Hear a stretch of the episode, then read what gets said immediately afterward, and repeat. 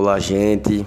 É, meu nome é Mailson Lima, sou estudante do curso Secretariado Executivo Bilingue da UFPB, Campus 4, Rio Tinto, Mamanguape. Né? E hoje eu vim falar aqui sobre as interfaces de atuação entre relações públicas e secretariado executivo. Né?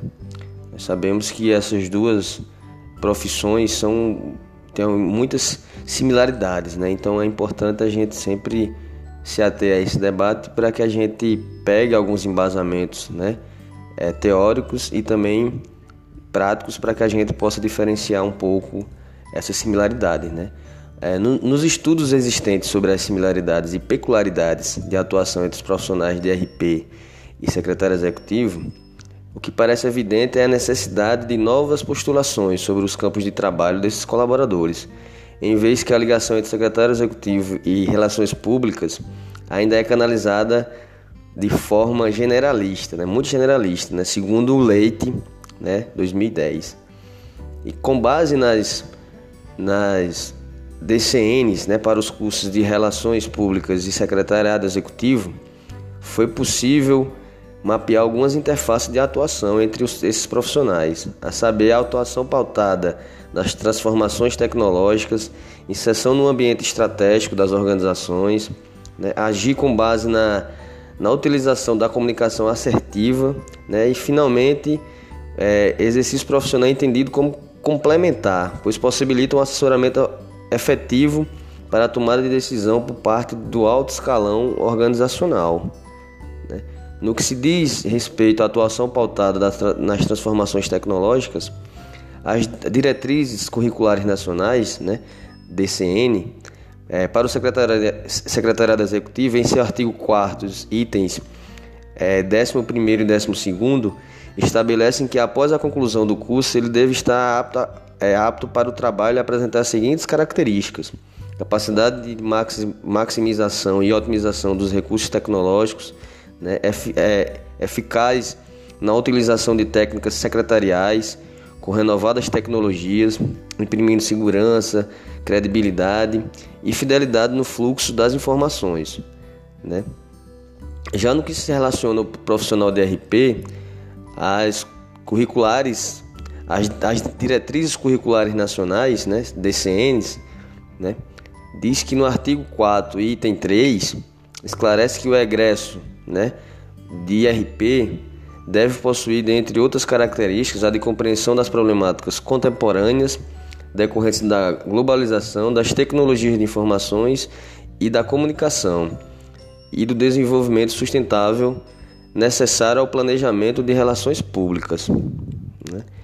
Então a gente vê aí que sobre esse agir aí estratégico das organizações, as diretrizes curriculares nacionais né, referencia que o perfil desejado é de um profissional com com capacidade, com aptidão, né, para compreender as questões que envolvam sólidos domínios científicos, acadêmicos, tecnológicos e estratégicos do seu campo de atuação.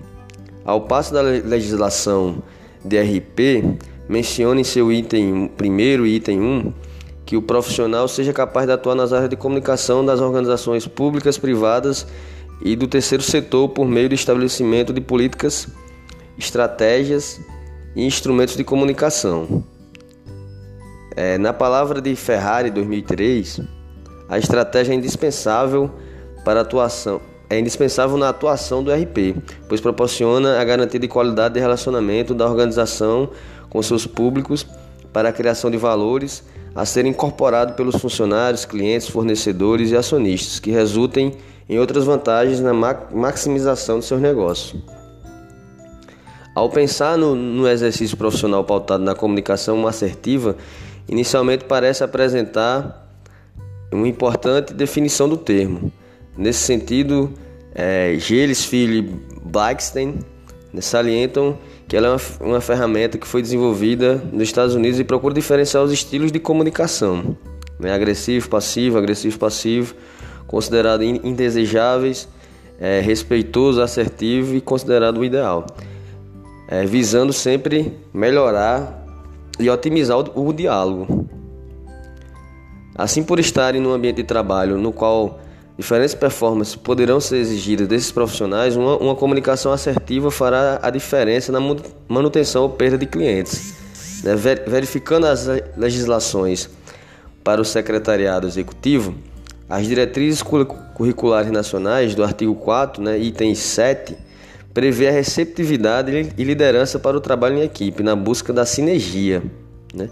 Já na, na resolução 2 do MEC, para o RP, lê-se no artigo 4, item 5, capacidade de liderança, negociação, tomada de decisão e visão empreendedora. Finalmente, é, por atuarem no âmbito da assessoria, as atividades desses profissionais são vistas como complementares, né, já que possibilitam um efetivo acompanhamento de demandas empresariais, contribuindo assim para a tomada de decisão por parte do alto escalão organizacional. No que se diz respeito à colaboração no espaço de trabalho, a resolução número 3 para os cursos de secretariado executivo diz em seu item décimo que este profissional deverá agir visando a gestão e assessoria administrativa com base em objetivos e metas, de, em metas departamentais e empresariais. No plano de, das relações públicas, a legislação estabelece que o profissional deve estar para desenvolver, dentre outras atividades, a organização de eventos, cerimonial e protocolo.